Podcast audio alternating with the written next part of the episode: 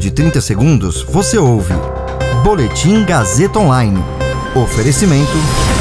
Se você tem muito o que dizer e quer escolher uma profissão para dar voz às suas ideias, a Faculdade Casper Libero é o seu lugar. Jornalismo, publicidade e propaganda, relações públicas, rádio, TV e internet. Todas as possibilidades abertas. Acesse casperlibero.edu.br e conheça as infinitas rotas que o mundo da comunicação oferece.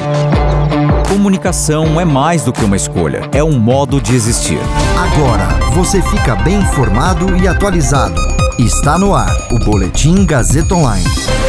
Quinta turma do STJ anula a quebra de sigilos de Flávio Bolsonaro.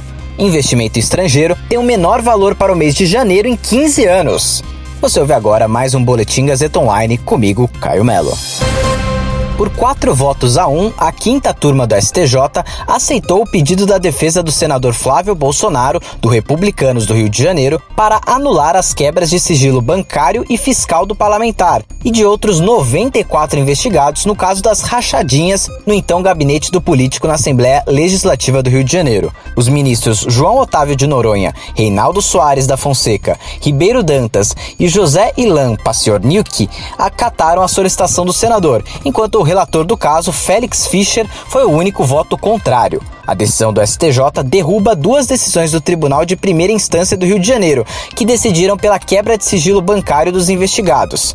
Flávio foi denunciado por ter, segundo investigações, articulado uma organização criminosa de lavagem de dinheiro em seu gabinete na Lerge, tendo desviado 6 milhões de reais dos cofres públicos na época.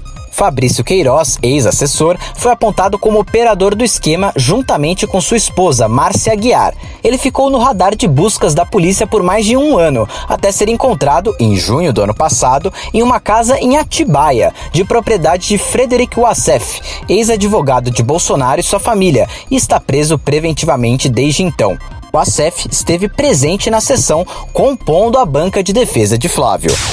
De acordo com números divulgados hoje pelo Banco Central, os investimentos estrangeiros diretos na economia brasileira somaram 1,838 bilhão de dólares em janeiro deste ano. Isso representa uma queda de 30,7% na comparação com o mesmo mês do ano passado. Essa também foi a menor entrada líquida de investimentos diretos na economia brasileira para o mês de janeiro, desde 2006.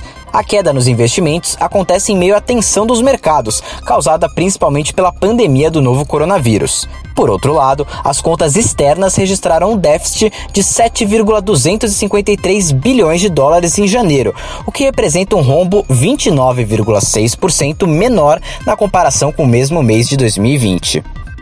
Esse boletim contou com suporte técnico de Agnoel Santiago, supervisão técnica de Roberto Vilela, coordenação Renato Tavares, direção da Faculdade Casper Liber e Gazeta Online, Wellington Andrade.